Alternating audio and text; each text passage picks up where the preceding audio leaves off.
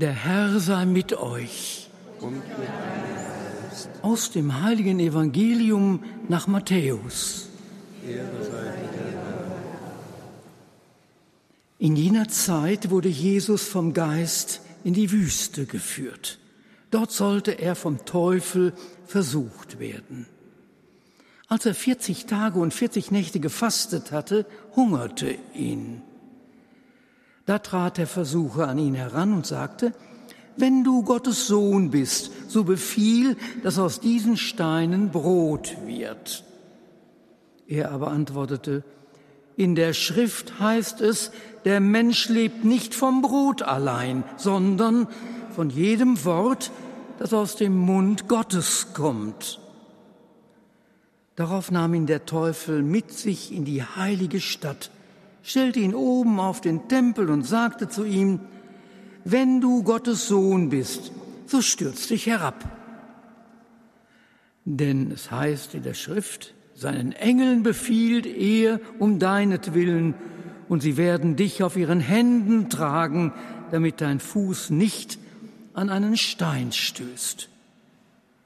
Jesus antwortete ihm, in der Schrift heißt es auch, du sollst den Herrn, deinen Gott, nicht auf die Probe stellen. Wieder nahm ihn der Teufel mit sich und führte ihn auf einen sehr hohen Berg. Er zeigte ihm alle Reiche der Welt mit ihrer Pracht und sagte zu ihm, das alles will ich dir geben, wenn du dich vor mir niederwirfst und mich anbetest. Da sagte Jesus zu ihm, Weg mit dir, Satan, denn in der Schrift steht, den Herrn deinen Gott sollst du anbieten und ihm allein dienen. Darauf ließ der Teufel von ihm ab, und siehe, es kamen Engel und dienten ihm. Frohe Botschaft unseres Herrn Jesus Christus. Lob sei dir, Christus.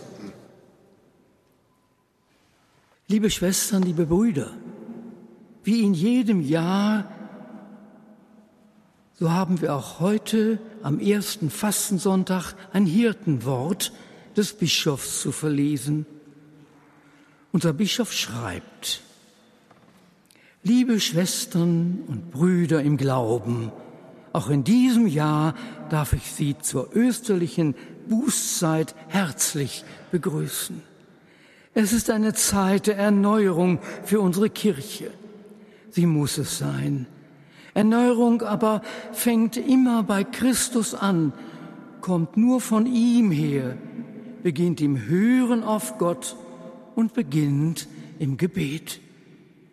Der synodale Weg in Deutschland, der weltweite synodale Weg, die Erneuerung in unserem Bistum und den Ortsgemeinden ist so nur und so denkbar.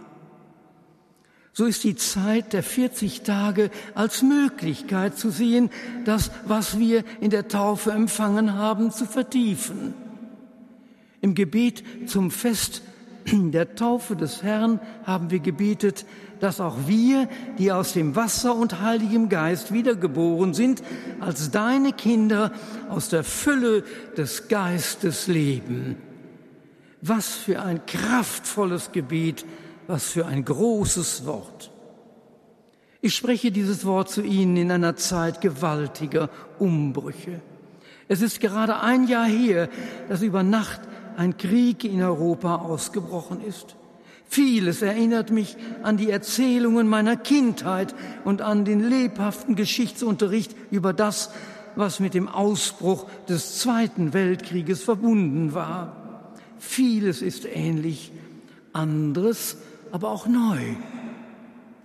Ein Volk wurde durch eine völkische Ideologie von einem Aggressor mit Krieg überzogen. Dies mit der irrsinnigen Begründung, es handele sich um eine Verteidigung gegenüber Aggressionen, die von diesem Volk ausgegangen sind. Neben dem furchtbaren Krieg kommt auch der russische Staatsterrorismus hinzu, mitgetragen von der russisch-orthodoxen Kirche. Eine Zeitenwende ist es in der Tat gewesen, denn die Folgen dieses Angriffes und des Krieges sind für uns bis zur Stunde spürbar. Illusionen wurden vernichtet, der Gedanke an eine gute, vertrauensvolle, friedliche Zusammenarbeit und der gute Wille dazu haben nicht die Kraft, dem Bösen, das sich in einem solchen Krieg zeigt, zu widerstehen. Was das noch für weitere Konsequenzen für die Ordnung in Europa haben wird, vermag niemand in dieser Stunde zu sagen, in der ich diese Worte schreibe.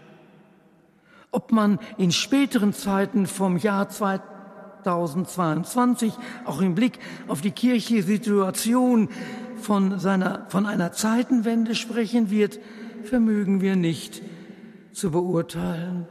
Aber eines ist deutlich geworden.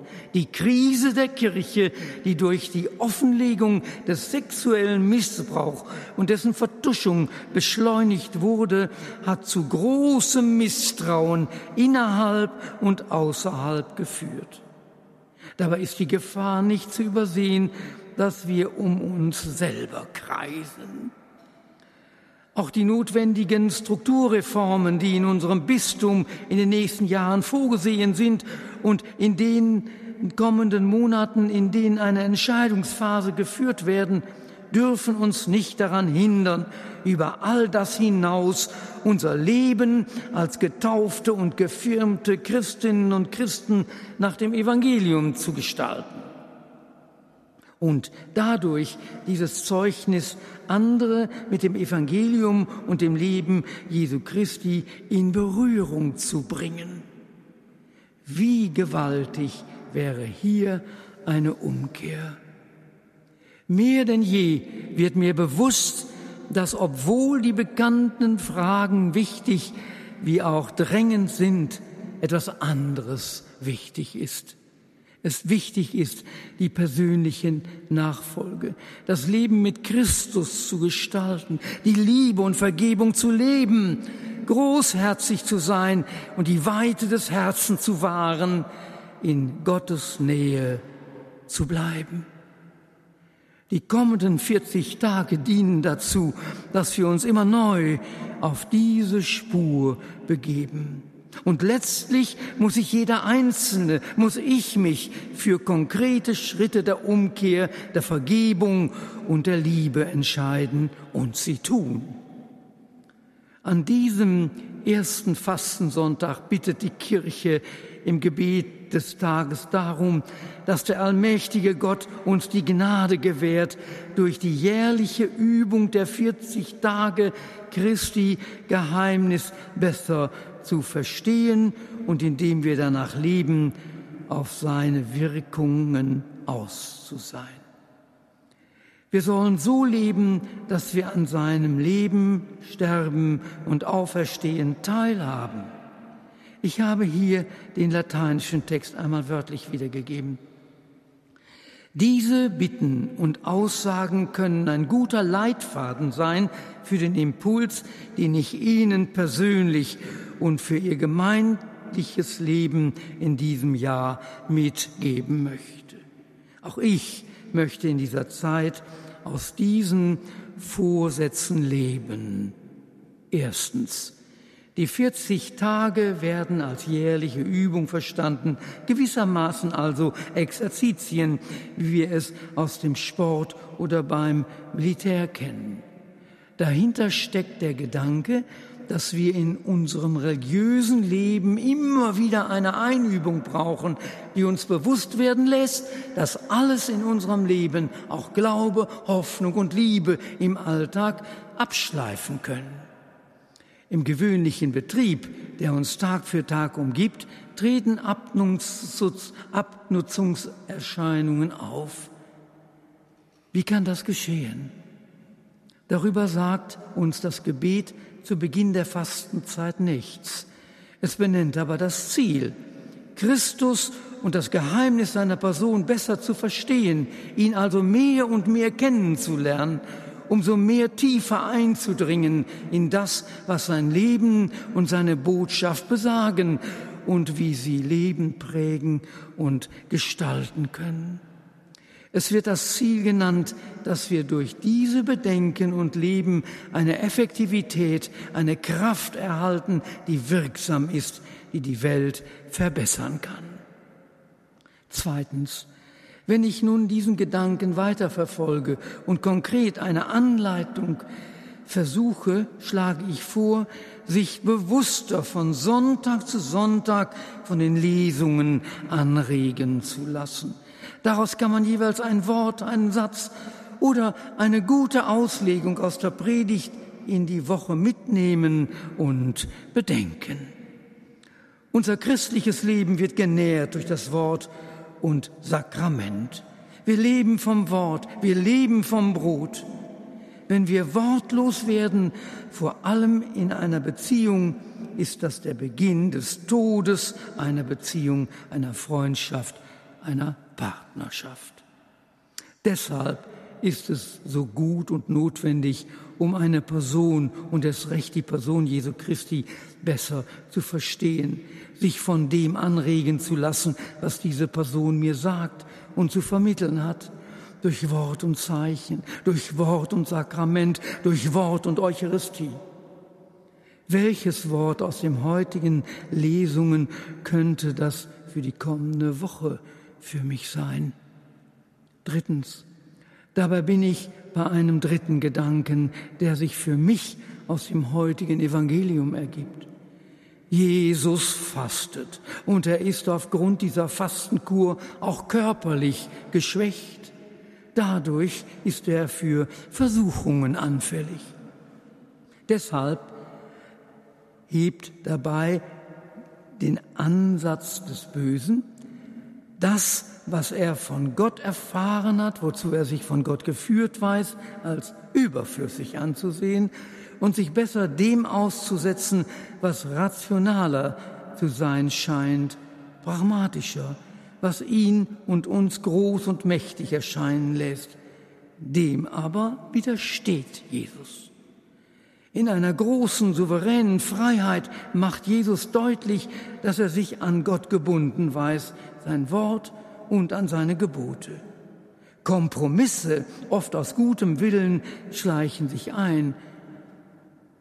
In einer Fusion fragte ein Mitglied im Kirchenvorstand in einer Sitzung einmal, wie es denn möglich sein könnte, dass das Vermögen der Gemeinde vor den anderen zu retten Eingeleitet wurde die Frage mit dem Wort, lassen wir, äh, lassen wir das Christliche doch einmal kurz weg.